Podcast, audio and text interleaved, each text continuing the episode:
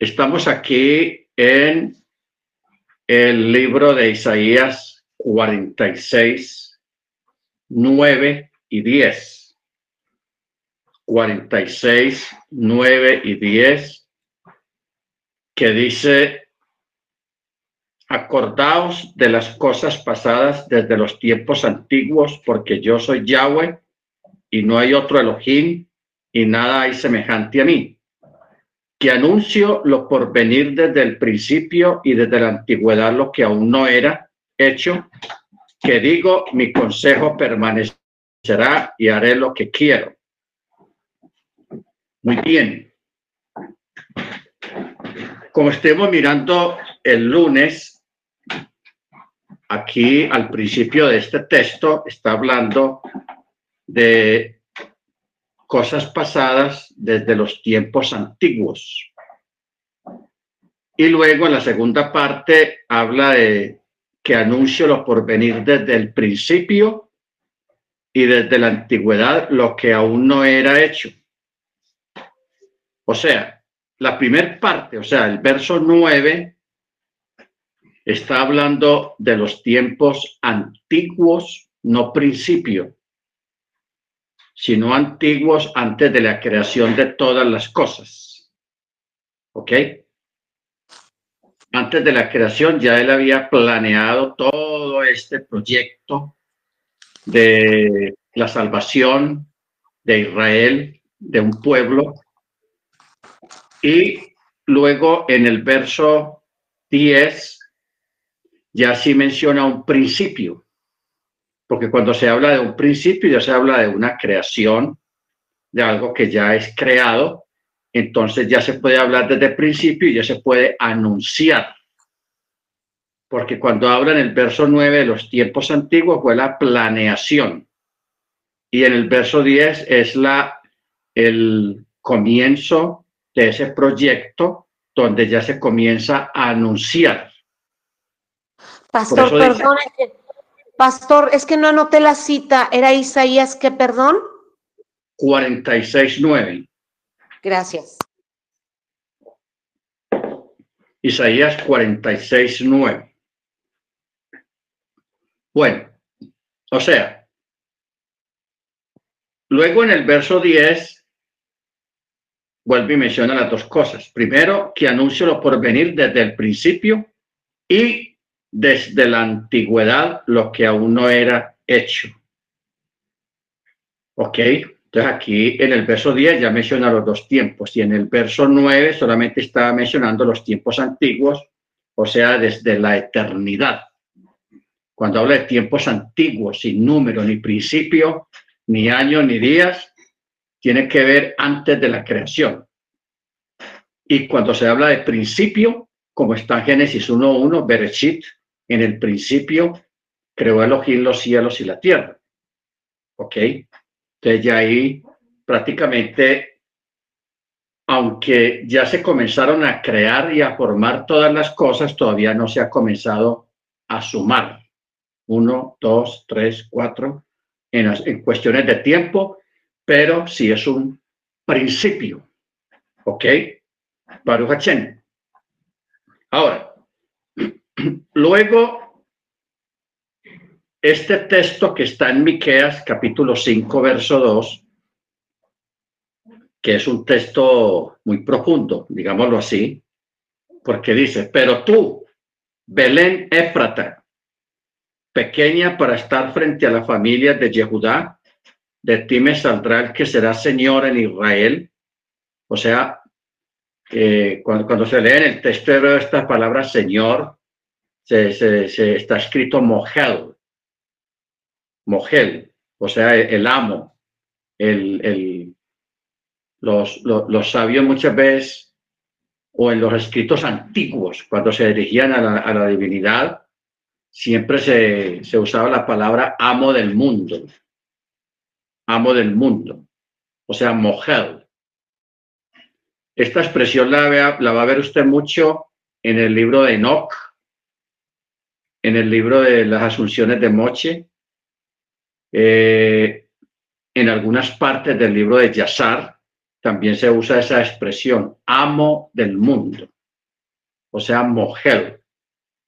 Aquí en este caso, en el texto de Miqueas, se tradujo que dice, de ti me saldrá el que será Señor en Israel.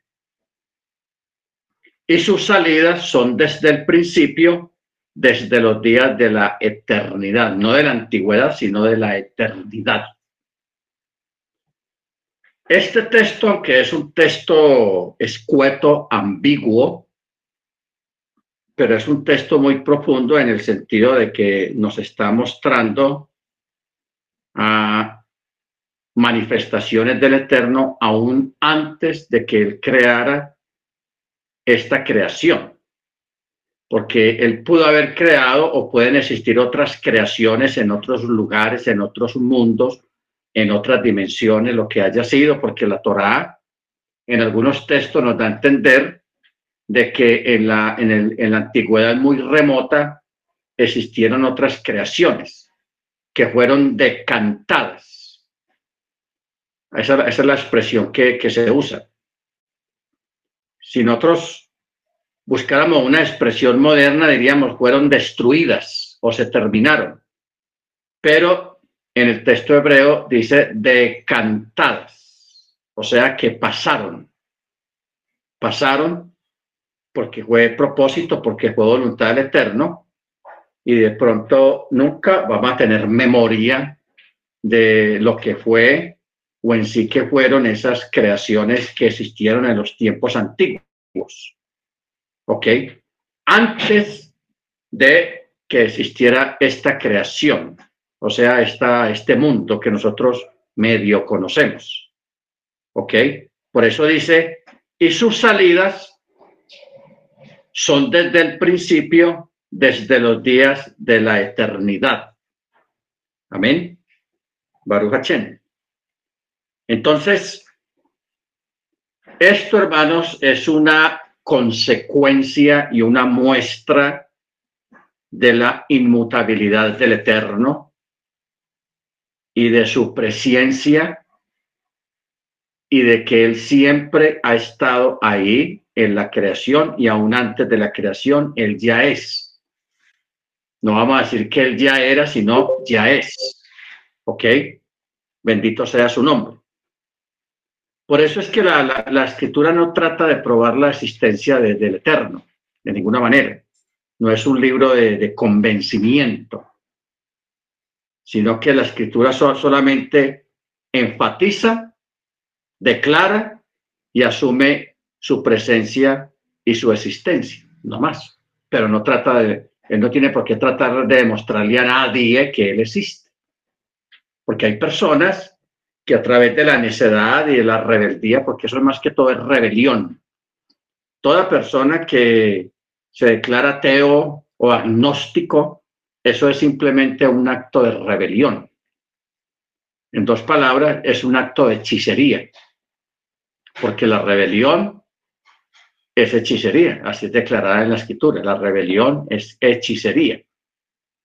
Entonces, cuando la gente se, mete en esos pensamientos profanos de hechicería, de, de negar la existencia por pura rebelión, porque de todas maneras, aunque no crean, cuando llegue el día del juicio van a estar delante de él, crean o no crean. Eso, eso al Eterno no le afecta. a él no le afecta nada si una persona cree en él o no cree en él. Eso, eso es inherente para él. Bendito su nombre. Y es bueno que nosotros tengamos en cuenta eso porque eso, si a él lo afectara, que 100 millones de personas no creyeran en él, pues si él lo, afectara en algo, pues uno estaría, estaríamos nosotros aquí desesperados por convencer a la gente de su existencia. Pero ese no es el propósito nuestro ni él tampoco está enfocado en eso. Él está enfocado en un pueblo que él creó, que él formó, que él hizo. ¿Ok? Baruch Y está enfocado en el sostenimiento de la creación. ¿Ok? Bendito su nombre. Por eso mire lo que dice aquí en Romanos, capítulo 1, verso 19 y 20. Dice, Porque lo que Elohim se conoce les es manifiesto, pues Elohim se lo manifestó, porque las cosas invisibles de él, su eterno poder, deidad, se hacen claramente visibles desde la creación del mundo, siendo entendidas por medio de las cosas hechas, de modo que no tienen excusa. O sea, la misma creación es una muestra, es una muestra de que hubo un creador, de que el mundo no se formó como enseñaban los científicos y los profesores en los años 80, que veníamos del mono, que veníamos que, que la creación es producto de una explosión que hubo en la antigüedad y que de esa explosión se formaron todos los planetas y que cuando uno piensa, ¡eh! Apareció la Tierra. ¿Ah? Qué casualidad, apareció la Tierra con sus ríos, con sus montañas, con sus aves, con sus cosas. Qué casualidad. Entonces, e, esa es una teoría, hermanos, que creó el ser humano, porque ustedes saben que los años 70, que fue los años de la marihuana, los años de los hippies, los años de la rebeldía a, los, a las formas y a las cosas establecidas antes de ese tiempo, la gente se rebeló y, y los hippies fumando marihuana, que promoviendo el amor libre y y luego promoviendo el aborto y, en fin, vino una rebelión y ahí salió toda esa música eh, loca que hay hoy en día, que es el rock, que es el twist, que es el rock and roll, que es la... la eh, y ahí viene a esa música de ahora, el reggaetón y toda esa cuestión, que eso no es música, eso realmente eso es un acto de rebeldía a la paz, al shalom, a lo rítmico, a lo que realmente es bueno. Y eso es lo que hoy en día le agrada a la gente, a los muchachos más que todo. Entonces, todo eso, todo ese espíritu de rebeldía llegó hasta las universidades, hasta, las escuelas públicas. Y lo que vive el mundo hoy en día es el fruto de esa rebeldía. ¿Ok? Es el fruto de esa rebeldía. Las drogas, la prostitución, el narcotráfico, la, vida disoluta de la gente, la falta de lealtad, la falta de principios, la falta de valores, la falta de tantas cosas, es lo que tiene fregado este mundo en este tiempo. ¿Ok? No es el eterno, no han sido las circunstancias, sino que ha sido toda esa rebelión y, tratar de comparar al ser humano con un animal, que nosotros venimos de una molusco, de una culebra, de una lombriz, de, y otros que venimos de los monos, etcétera, etcétera, es otra una tragedia tenaz en el mundo de la cual no se va a recuperar nunca. Nunca se va a recuperar. ¿Ok? Entonces, por eso se escribió este texto. Su eterno poder deidad se hacen claramente visibles desde la creación del mundo, siendo entendidas por medio de las cosas hechas, de modo que no tengan excusa. ¿Ok? Ahora, no olvidemos, hermanos, que una cosa es que una persona reconozca al Eterno como creador y otra cosa es que crea en el creador. ¿Ok? Son dos cosas muy diferentes. Porque aquí es donde viene la fe. La fe. Yo creo que vamos a, con, con un poco de cuidado, aprendamos a manejar esta parte.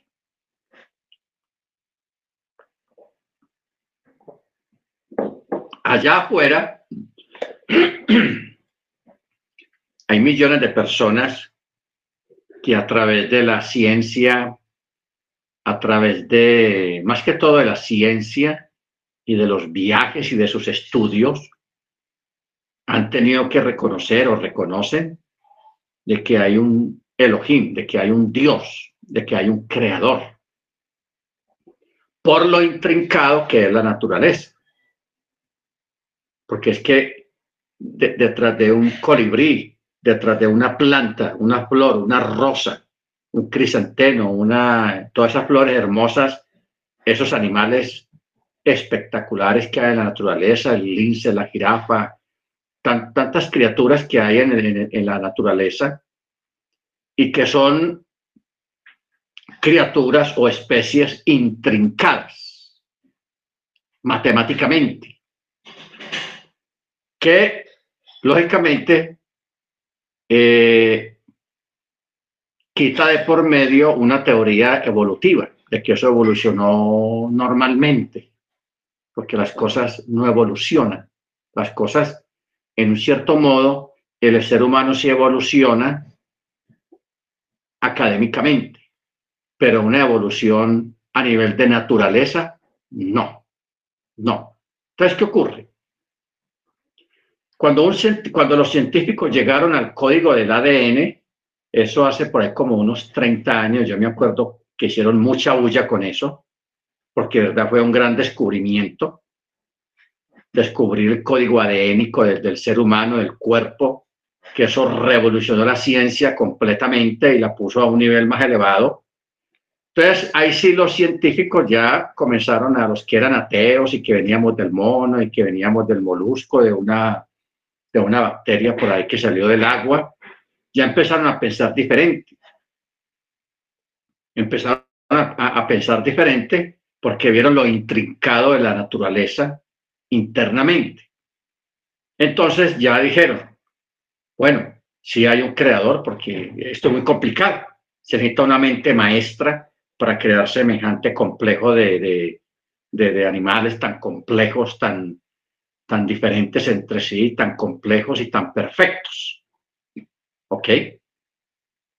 Porque una cosa es poner un pato a volar y otra cosa es ver un colibrí, las la forma como mueve las alas a, cientos y cientos y cientos de veces a la velocidad que mueve las alas, que el ojo no lo puede ver, porque un ojo no puede ver cómo un colibrí mueve las alas, pero sí puede ver cómo un pato en un corto vuelo sí mueve las alas. Y hay mucha diferencia, todas las aves que hay, no, no todas tienen la misma velocidad para volar. Todo depende del hábitat, del tamaño, etcétera, etcétera, etcétera. Bueno, entonces tenemos esta, esta forma explícita de reconocer que hay un creador. Los, los, gnósticos lo llaman el gran arquitecto. Otros lo llaman el gran formador. En fin, tiene muchos nombres. Pero aquí donde queremos llegar, hay un, hay un grupo de humanos que creen y reconocen la existencia de un poder superior. Y dentro de esos que creen, que creemos, hay otros que nos apegamos a él a través de una palabra que se llama la fe. La fe. ¿Ok? Porque el hecho de que, de, que un científico crea que hay una existencia superior, eso no quiere decir que ya tiene fe, eso no es fe. Eso es la aceptación científica bajo pruebas indubitables acerca de la existencia de, de, un ser superior, no más, porque lo probó, porque no hay otra forma de pensar diferente, no la hay hay que reconocerlo ya. Pero el creer, el tener fe en ese ser y buscar en él una esperanza, buscar en él un cobijo, buscar en él una seguridad, buscar en él una salvación, buscar en él una, una trascendencia después de la tumba, después de la muerte, ya eso es otra cosa. Ya eso es otra cosa. ¿Ok? Baruch Entonces, es muy importante, es muy importante nosotros aprender a distinguir ese tipo de personas, porque hay personas que dicen, ah, yo sí, yo sí creo en Dios, claro, Dios, hombre, y todo eso, ¿no? Y reconocen la existencia. Pero de ahí no más, no más. No hay una relación, no hay una fe. Porque reconocerla una evidencia, eso no es fe. Ojo con eso. Reconocer la evidencia de un creador, eso no es fe. Eso es simplemente reconocimiento bajo una evidencia científica o racional o natural de las cosas. Da así y ya. Pero creer a través de la fe, a través de un acercamiento y a través de de una manifestación, porque es que el Eterno, Él hizo todas las cosas y Él no se quedó quieto. Él pudo haberse quedado quieto y dejarnos aquí a nosotros. Ah, bueno, hay un poder superior, no sabemos dónde está, pero ahí está. Él pudo haber hecho eso. Normal. Y dejarnos aquí con nuestros problemas y nuestras cosas, y nacer, crecer y morir, y ya, la reproducción normal y las generaciones normales a través de la historia, y ya. Pero ¿qué hizo él, hermanos? Él se propuso a crear un pueblo aquí en la tierra, un pueblo para que proclamara sus maravillas, no para que tratara de convencer a la gente de su existencia, no. Un pueblo para que proclamara sus maravillas y que él se comprometió a manifestarse a ese pueblo que él está formando.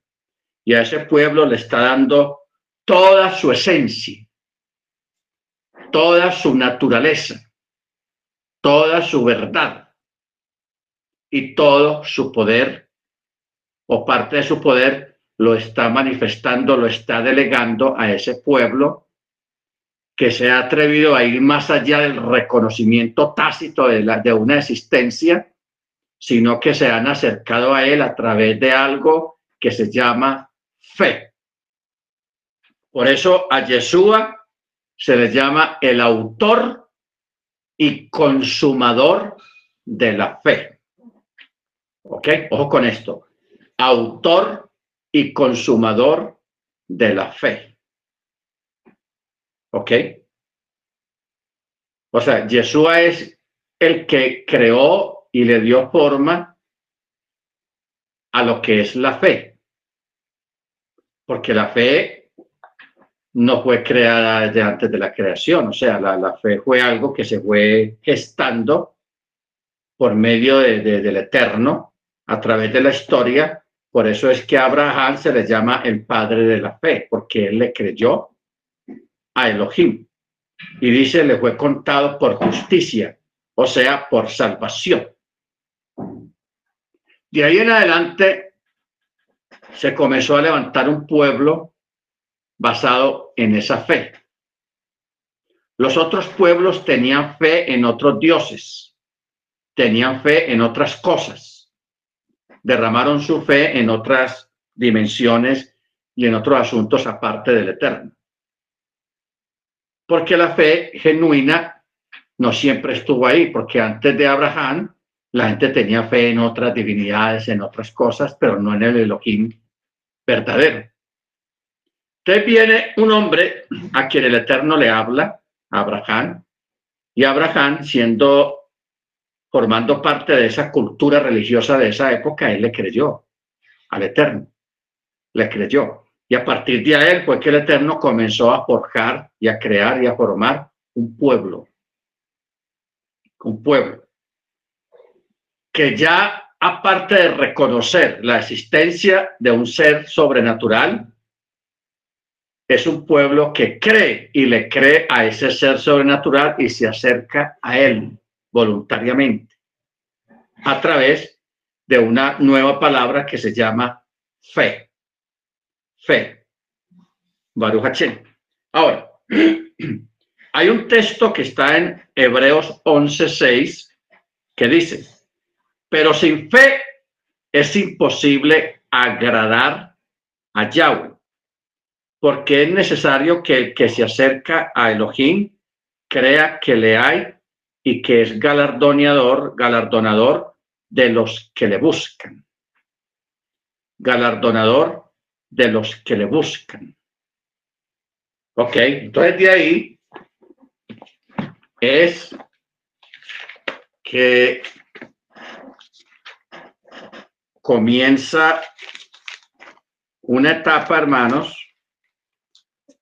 una etapa que se llama el mundo de la fe. Luego, aquí en el libro de Hebreos, el apóstol que escribió esta carta, él empieza a dar como una, una síntesis, un pensamiento, un midrash, una conclusión acerca de lo que es la fe. ¿Ok? Por eso él dice, y la fe es la certeza de lo que se espera, la convicción de aquello que no se ve. Lo es, porque por ella fueron aprobados nuestros mayores, o sea, los antiguos. Estamos hablando de Abraham, de Isaac, de Jacob, de Moche, de muchos, muchos que fueron aprobados por su fe. Entonces dice, por fe entendemos haber sido constituidos. Mire que no dice haber sido creado, no. Sino constituido. O sea, constituir es formar las cosas en base a una materia prima que ya hay. Eso es constituir. A usted le pueden dar una masa de, de, de, de harina le dan la masa y ustedes le dicen haga algo.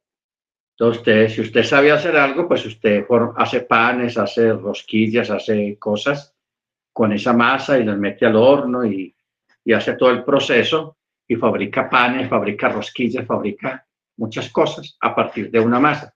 Eso es constituir. ¿Ok? Eso es la constitución o la formación de todas las cosas. Por eso dice, por fe entendemos haber sido constituido el universo por la palabra de Yahweh, de modo que lo que se ve fue hecho de lo que no se veía. ¿Ok? De lo que no se veía. Ahora, esta palabra fue hecho de lo que no se veía, tiene dos formas de entendimiento, que es muy interesante que usted lo tenga en cuenta. Dos formas de entendimiento. Una es de que las cosas que fueron creadas fueron creadas aparte de que fueron inventadas. O sea, fue una invención del Eterno. No fueron copiadas de, otra cosa, no, sino que él, las, él es el autor, el creador, el formador de las cosas. ¿Ok? Y la otra forma es de lo que no se veía, fue basado en un mundo invisible. Porque no olvidemos, por ejemplo, que hay un templo celestial hay un templo celestial y de muestra de ese templo celestial fue que se hizo el templo terrenal, que fue el santuario, el, santuario, el Beit Hamikdash, que hizo Salomón. Y que primero fue, el, que primero le dio forma, guiado por el Eterno, fue Moche, cuando hizo el tabernáculo del desierto y los utensilios y todo eso, fue a Moche que se le dio la revelación de todo aquello. Pero ustedes recuerdan que a Moche algunas cosas no las entendió porque no existían aquí en la tierra todavía algunos objetos. ¿Qué hizo el Eterno? Los llevó en el espíritu al templo que hay ahí arriba en algún lugar, un templo espiritual, y le mostró esos objetos que Moche no entendía cómo eran y allá estaban. Y así fue como Moche los fabricó aquí en la tierra en forma literal a partir de elementos literales y materiales. ¿Ok? Entonces hay un templo celestial, hay una ciudad celestial, que es Jerusalén. O sea, el Eterno a través de la creación material que Él hizo, Él trajo lo espiritual, en parte lo materializó. Lo espiritual, lo que existía ya a un nivel espiritual, lo materializó aquí a nuestros ojos usando materiales eh, de materia humana sólida. Y, y entonces, pero ahí hay un lugar hay un templo espiritual gigantesco y hay una ciudad también gigantesca, bendito sea su nombre. Y cuando hablamos del ser humano, el ser humano fue creado con rúa, por eso el ser humano es tripartito, alma, cuerpo y espíritu. Alma, cuerpo y espíritu. Entonces, el alma, ustedes saben que el alma es es una entidad que está allá en el séptimo cielo y que allá hay miles y miles, no, millones, millones de almas hay todavía ya esperando el momento de la orden de venir aquí a la tierra, tomar, entrar en un cuerpo. Que el alma son los sentimientos y los deseos de las personas individuales. Luego está el cuerpo, el bazar, y el cuerpo está formado de la tierra eso sí es literal, eso es materia, eso es material. Y luego está el aliento de vida, que es el rúa, el espíritu. Por eso es que ustedes recuerdan que el Eterno o el mismo Yeshua sopló dos veces. El primer soplo fue cuando él armó esa figura humana con barro, con barro de aquí de la tierra, con polvo concentrado y cuando ya tenía la figura formada, la palabra dice que él sopló aliento de vida y fue un ser viviente. Luego Yeshua, de nuevo, cuando estaba con los discípulos, él también volvió a soplar. Sopló sobre los, sobre los discípulos. ¿Qué fue lo que él sopló? Espíritu vivificante. O sea, el Rúa que da una vida extra por sobre la vida normal que nosotros llevamos. ¿Ok? Porque nosotros tenemos una doble vida. Tenemos la vida humana, la vida natural, que nos permite respirar, nos permite ser, movernos y todas esas cosas. Esa es la vida que tiene todo el mundo. Pero cuando Jesús sopla sobre los discípulos, Él sopló sobre ellos otra vida extra que es la que nos capacita, la que nos prepara para la vida eterna. Por eso, en el libro de Primera de Corintios, habla precisamente de eso en el capítulo 15, en el capítulo 15, donde habla acerca de, de Adán. Adán se le llama alma viviente. Al primer Adán, alma viviente. Y al postrer Adán se le llama espíritu vivificante, o sea, soplo vivificante. ¿Ok? Baruch Ahora, por eso, eh, ahí en, en, en 1 Corintios 15, verso 42 dice, así también en la resurrección de los muertos se siembra en corrupción, resucita en incorrupción. Se siembra en humillación, resucita en gloria. Se siembra en debilidad, resucita con poder. Se siembra cuerpo animal y resucita cuerpo espiritual. ¿Ok? Y si hay cuerpo animal, también hay cuerpo espiritual. así también está escrito. El primer hombre, Adán, fue hecho un ser viviente. Y el postrer Adán, espíritu vivificante. ¿Ok? Entonces, por eso, cuando Yeshua sopla sobre los discípulos, él les dijo, recibir el Ruach HaKodesh. Eh, lo que estaban recibiendo es precisamente esto, espíritu vivificante, que es el que nos prepara para la resurrección, pero no una resurrección común, porque hay una resurrección común, que es la resurrección de todas las personas, impíos y no impíos, todos van a, resucitar para estar frente al que está sentado en el trono para ser juzgados. Pero como nosotros andamos o estamos andando en fe, en obediencia a la Torá y en esperanza, no tanto de una resurrección normal como la que va a tener todo el mundo, sino de una resurrección, eh, claro está, pero con una adicción que se llama con un espíritu vivificante.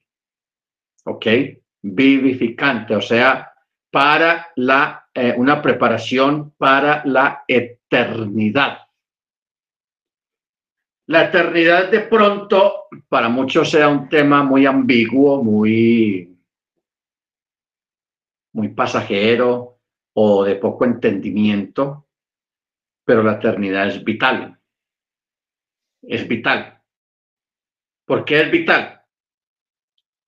Es vital porque las personas que van a ser juzgadas en el trono blanco, que previamente pues, fueron resucitados, no fueron resucitados en plena, con sus plenas facultades, sino muy limitados.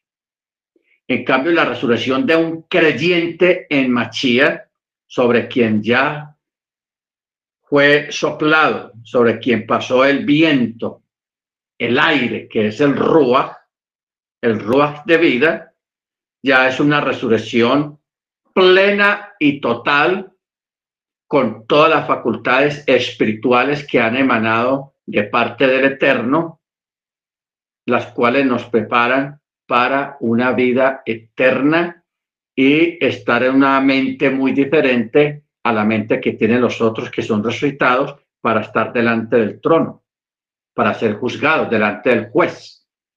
Va a ser muy diferente.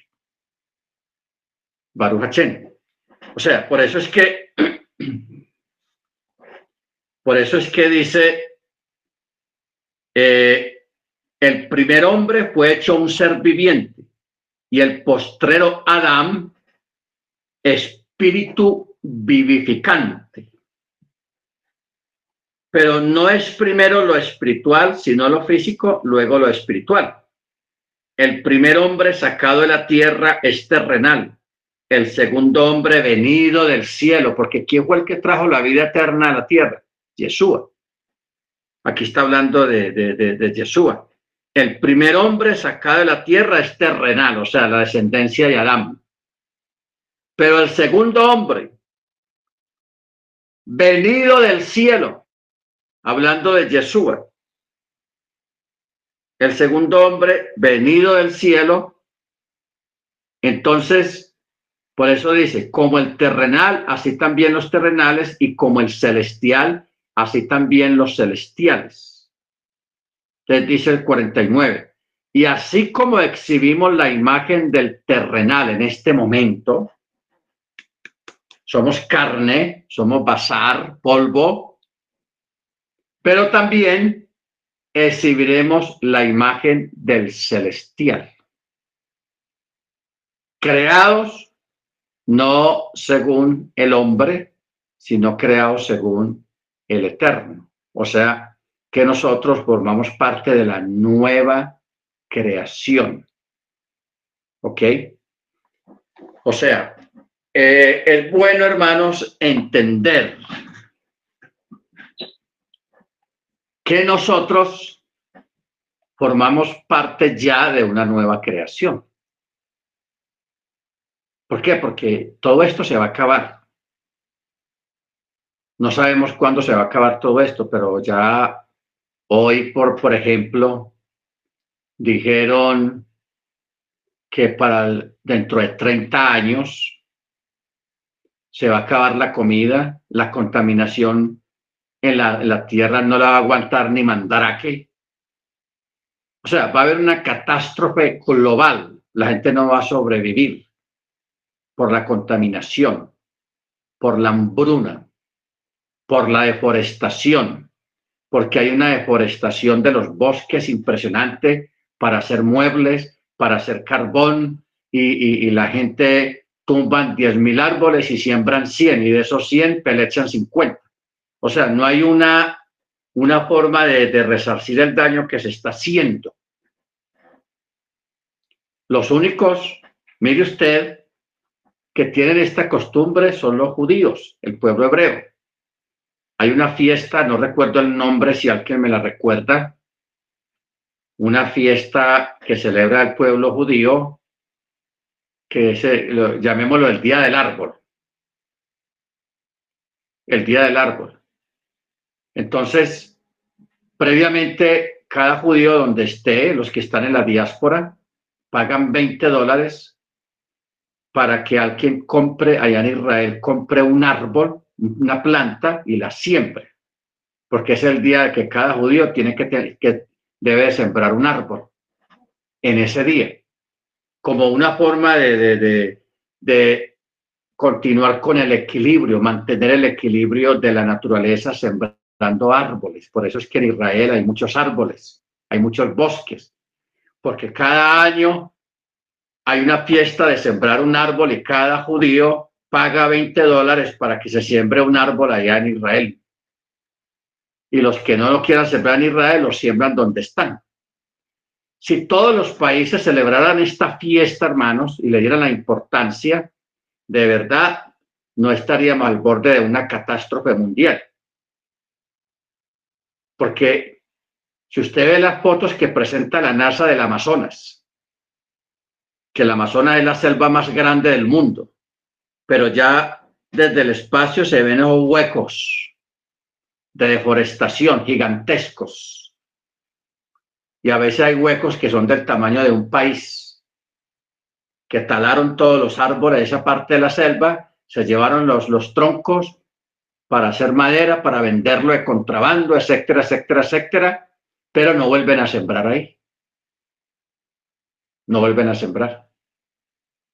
Luego tenemos, hermanos, esos mares de plástico, porque usted sabe que el plástico no se degrada. El plástico fue un invento espectacular en su tiempo, pero el plástico es una trampa. Porque el plástico, usted dice, ah, voy a botar eso a la basura. Y usted recicla y hay una caneca solamente para cosas plásticas y usted piensa que ya está colaborando con la naturaleza. Hay millones y millones de botellas plásticas, de platos plásticos, de cosas de plástico que los tiran a los ríos y eso va al mar y se ha ido acumulando y acumulando y acumulando porque el plástico no se degrada, no desaparece, hermanos. Hay cosas que sí desaparecen, se deshacen en el mar, pero el plástico no. Entonces ya hay gigantescas islas que se ven desde el aire y uno piensa que eso es tierra y eso es puras millones y millones de botellas plásticas que se acumularon, ya están flotando pegadas juntas en el mar, contaminando el agua, porque el plástico no se degrada, no se deshace. Tenaz eso. Entonces, ¿qué pasa? No se renueva la naturaleza. La gente por la violencia, las guerrillas, los paracos, y todas esas cuestiones y los campesinos también atraídos por el espejismo de, de vivir en las ciudades están dejando el campo y están dejando de cosechar la tierra. Entonces, si no la fiesta de Tu Bisbat. Gracias, hermana. Tu Bisbat. Esa es la fiesta del árbol.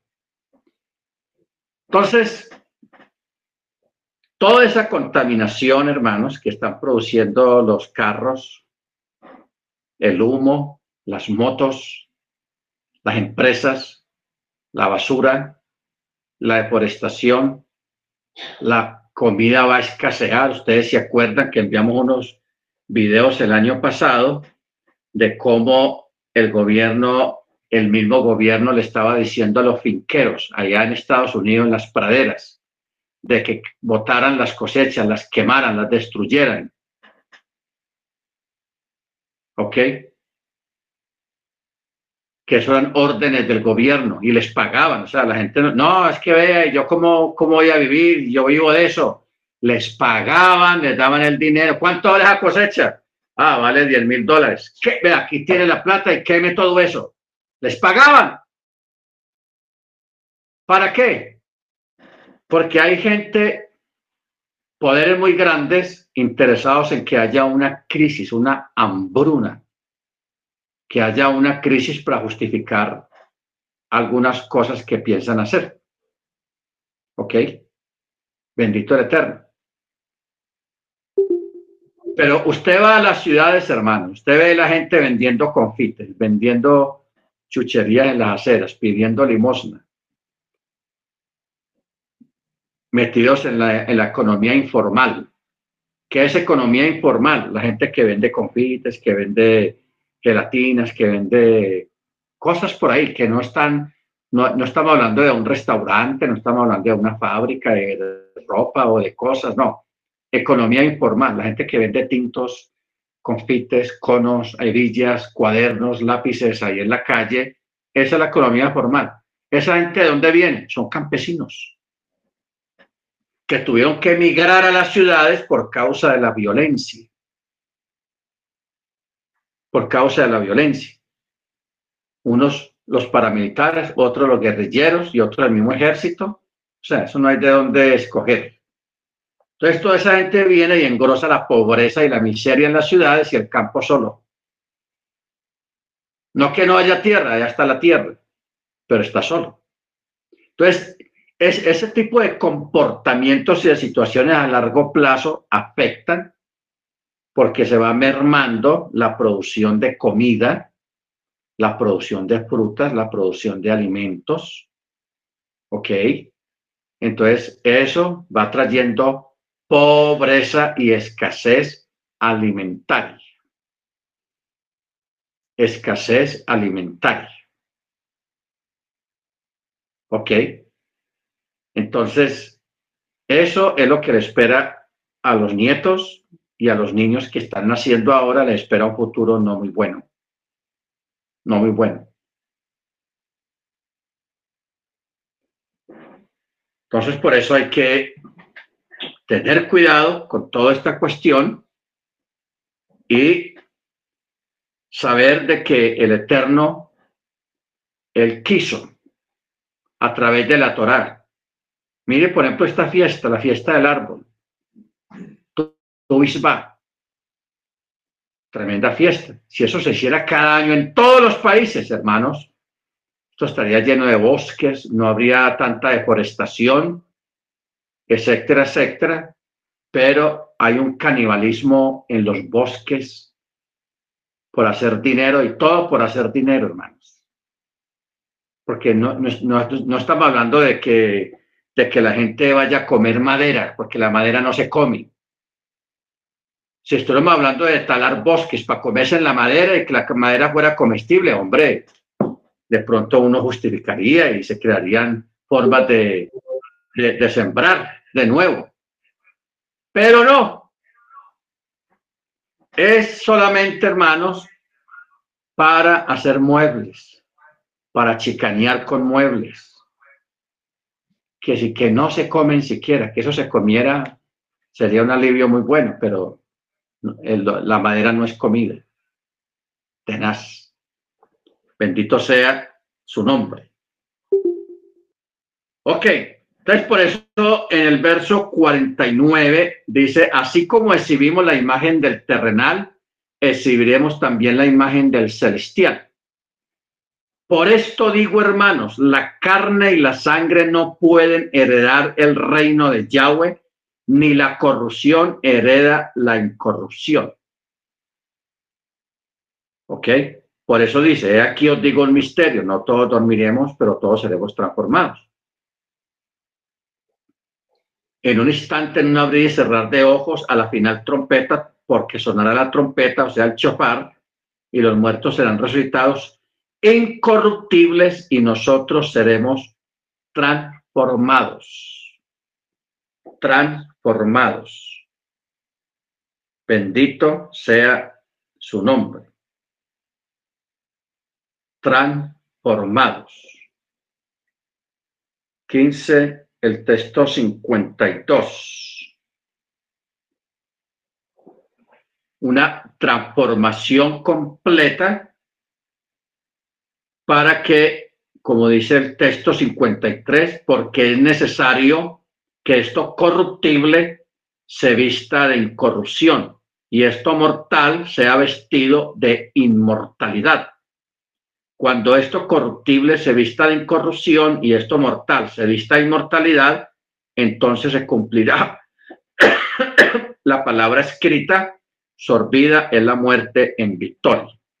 Mire usted que a través de la historia han habido personajes que han tratado de encontrar la solución a la muerte, o sea, la, de buscar la inmortalidad. ¿Ok? Entonces, hoy en día lo que hay es gente congelando, haciéndose congelar después de que se mueran, por si de pronto entre unos 10, 20, 30 años a quien descubre la forma de despertar los muertos de revivirlos otra vez para seguir viviendo. Entonces se hacen congelar, no, no los entierran, sino que los congelan con la esperanza de que, estando los cuerpos enteros, les puedan volver a revivir.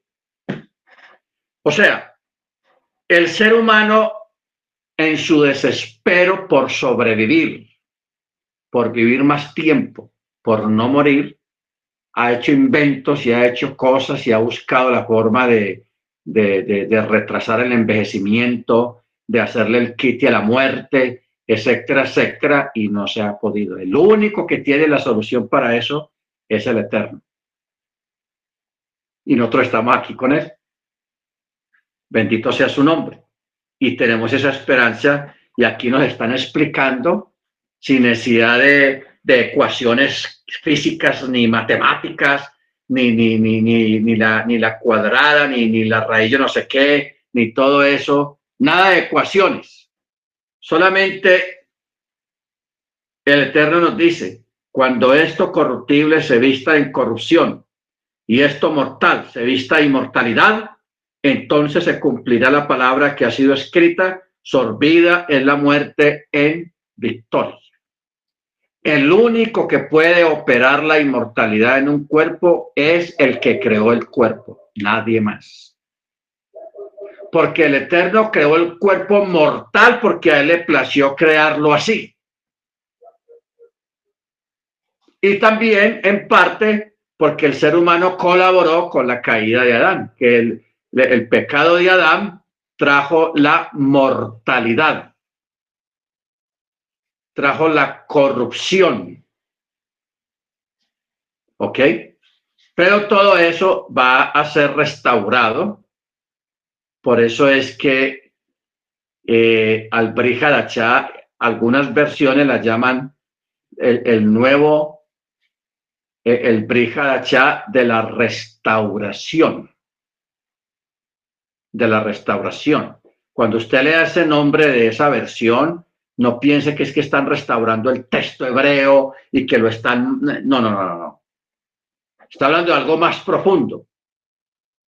Está hablando de la restauración, porque a través de Yeshua se está restaurando el hombre nuevo lleno de inmortalidad. O sea, a través de Yeshua, Él trajo la mortalidad. Adán, la inmortalidad. Adán, ¿qué, ¿qué, fue lo que trajo? La mortalidad. Y Yeshua trajo la inmortalidad. En Adán todos mueren y en Yeshua todos resucitamos.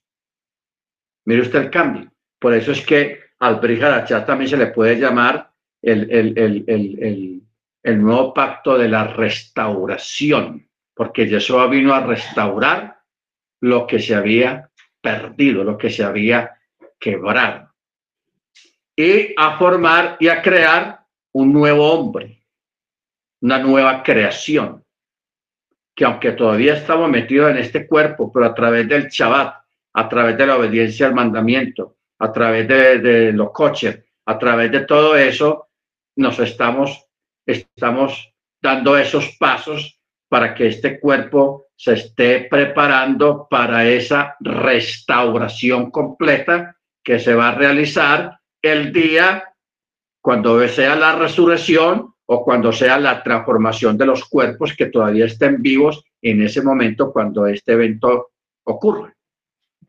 Bendito su nombre. ¿Ok? Entonces, esto es vital, es importante saberlo y reconocerlo. Amén. Y entender el significado del Shabbat,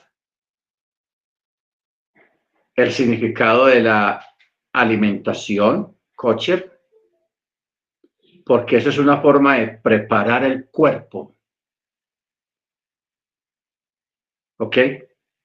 No piense que es que el Eterno es caprichoso y le, está fregando la vida a usted para que no coma tan rico que usted cree que es el chicharrón y, y el camarón y todas esas cosas.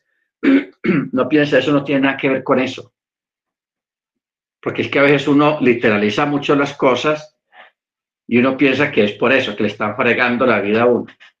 Nada, es que como es de bueno fumarse un cigarrillo, nada, que como es de bueno tomarse un aguardiente, nada, que... hermanos, eso va mucho más allá de eso.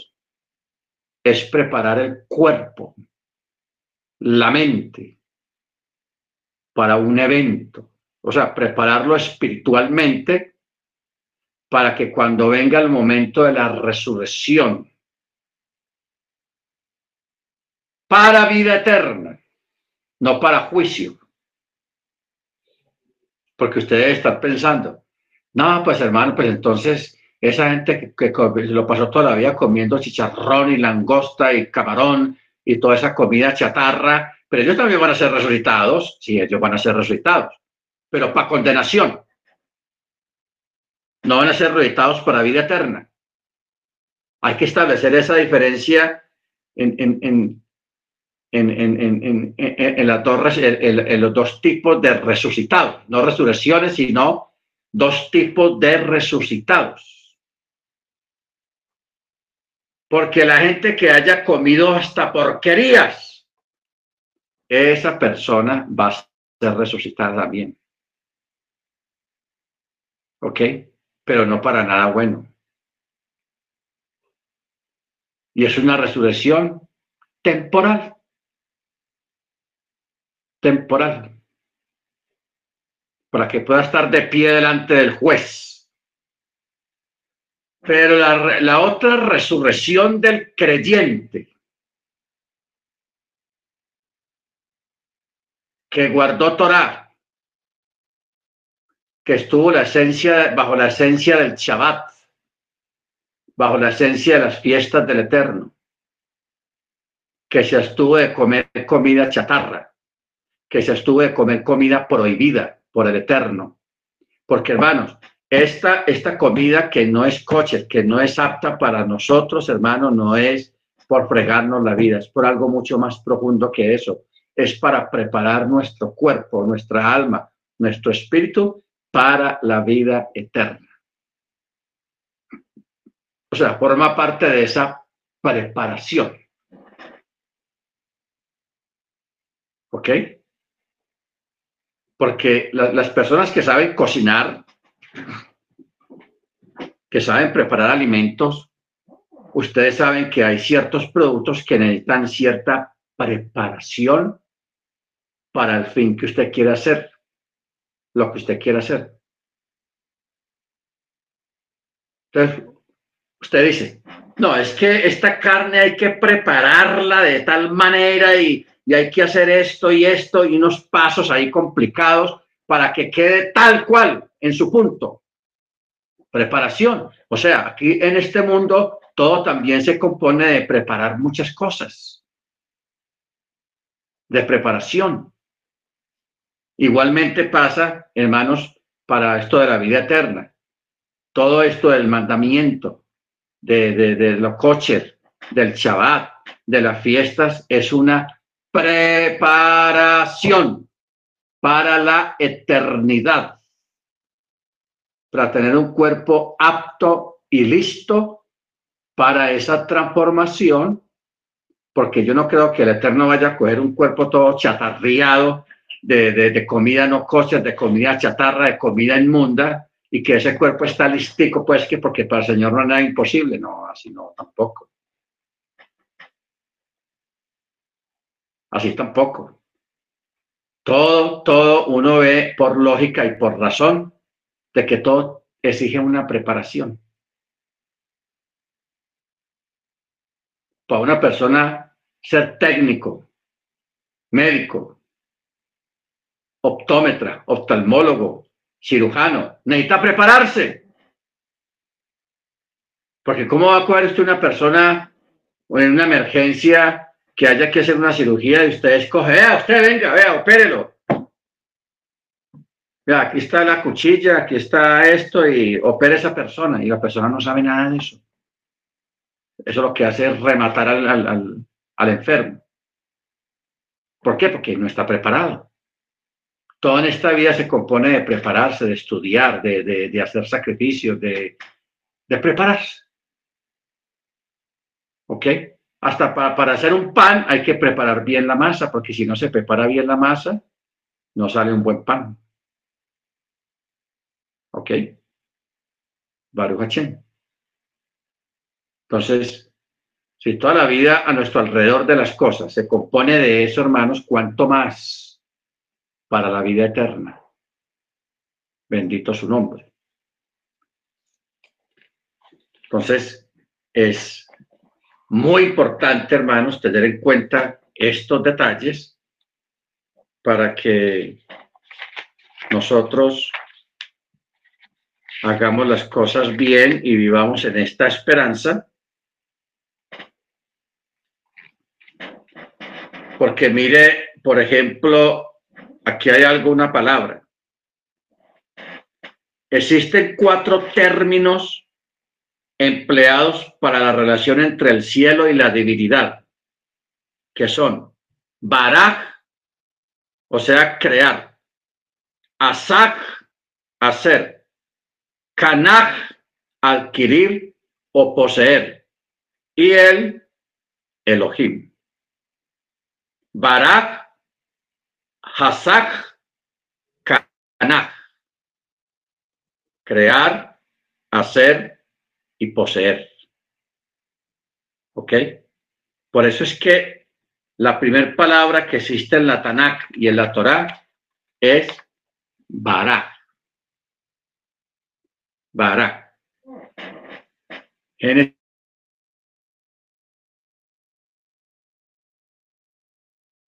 uno. Luego hay otra palabra, dice autor o poseedor de los cielos y la tierra, el Elohim eterno o del universo.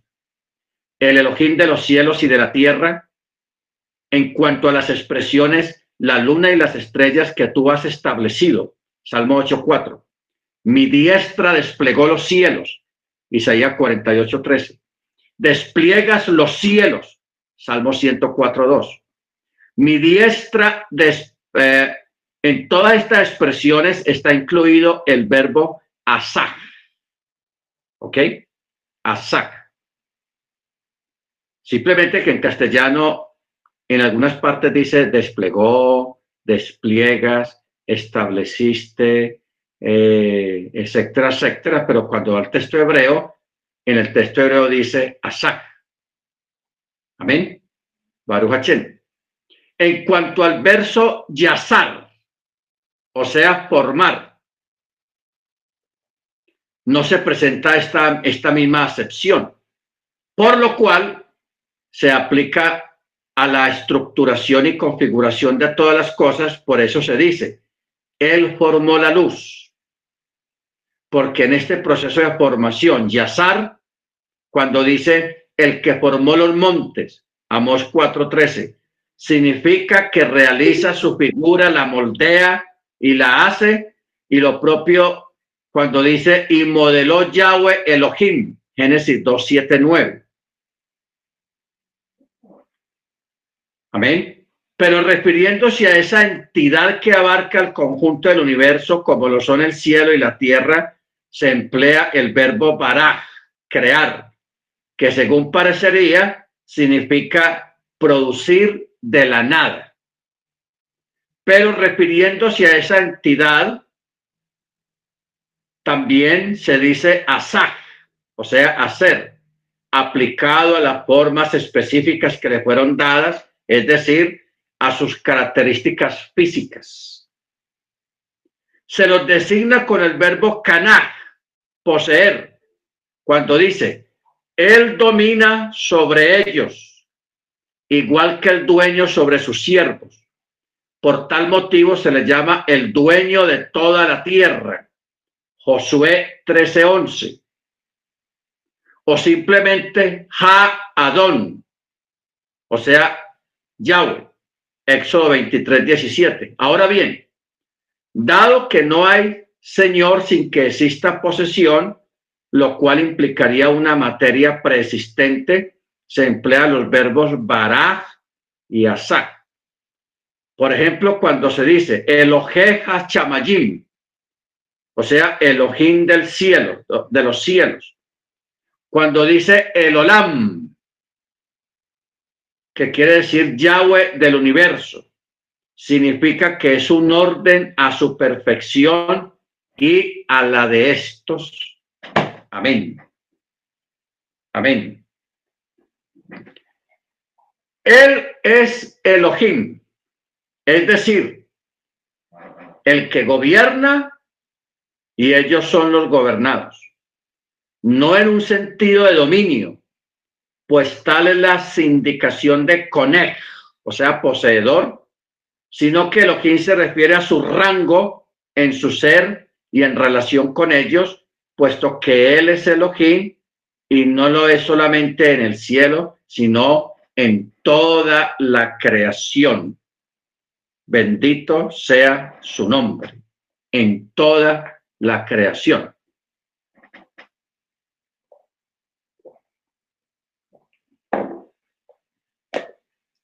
Muy bien.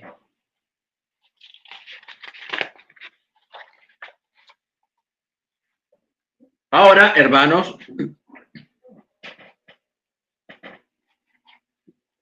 Hay que recordar que cuando la palabra dice con sabiduría, se refiere a lo que el ser humano escucha de otros y lo aprende. Con raciocinio, esto se refiere a lo que el ser humano comprende por sí mismo a partir de lo que ha aprendido o de lo que ha escuchado. Y con conocimiento se refiere a la inspiración divina.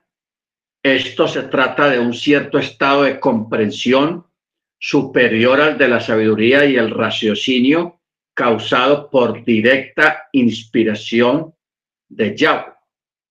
Tres palabras, sabiduría, raciocinio y conocimiento. Sabiduría se refiere a lo que el ser humano escucha de otros y lo aprende. Raciocinio se refiere a lo que el ser humano comprende por sí mismo a partir de lo que ha aprendido o ha escuchado. Y con conocimiento se refiere a la inspiración divina. Esto se trata de un cierto estado de comprensión superior al de la sabiduría y al raciocinio causado por directa inspiración de parte del Rúa. Amén. O sea, Vamos a, mirar el texto, porque es que hay un texto que habla de esto. Está en Éxodo 31, 1 al 11.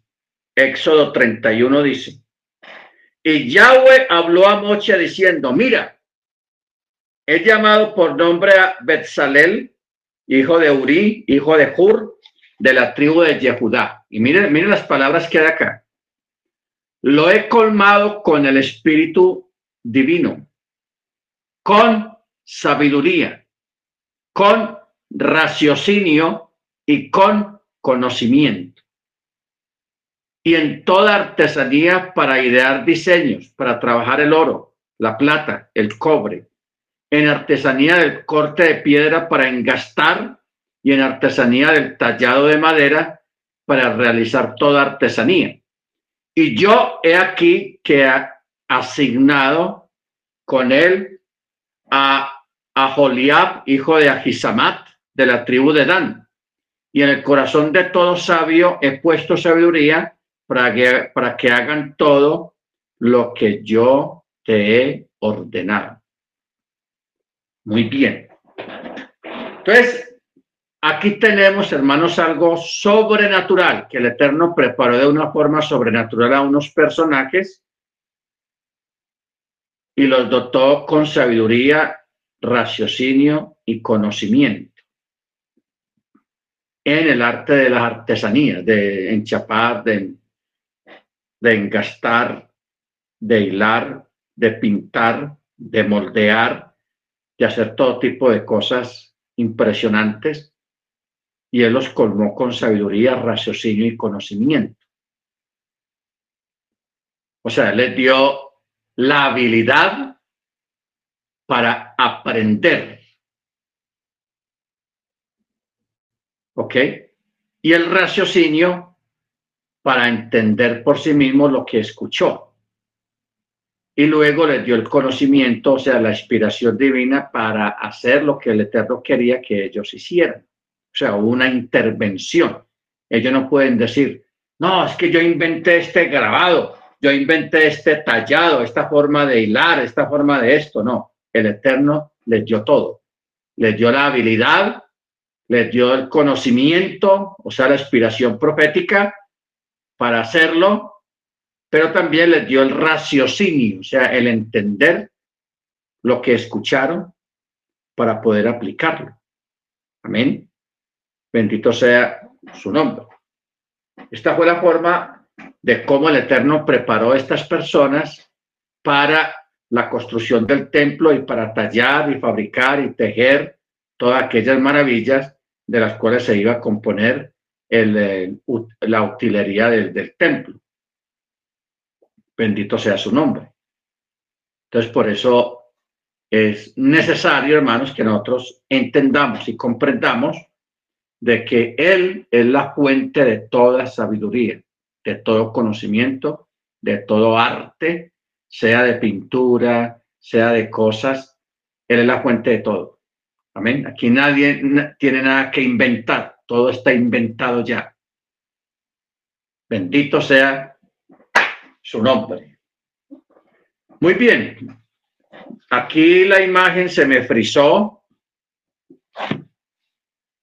se me frizó la imagen, pero yo sé que ustedes me escuchan. De todas maneras, quedan con el audio. Vamos en esta hora a, despedirnos. Vamos a parar aquí. Amén. El viernes, mediante el cielo, vamos a, a las nueve para tener la, el estudio, comenzar el estudio de la Parachá en el nombre de nuestro Adón Yeshua. Bendito su nombre. Oremos, hermanos. Eterno, te damos gracias en el nombre de la don Yeshua por la oportunidad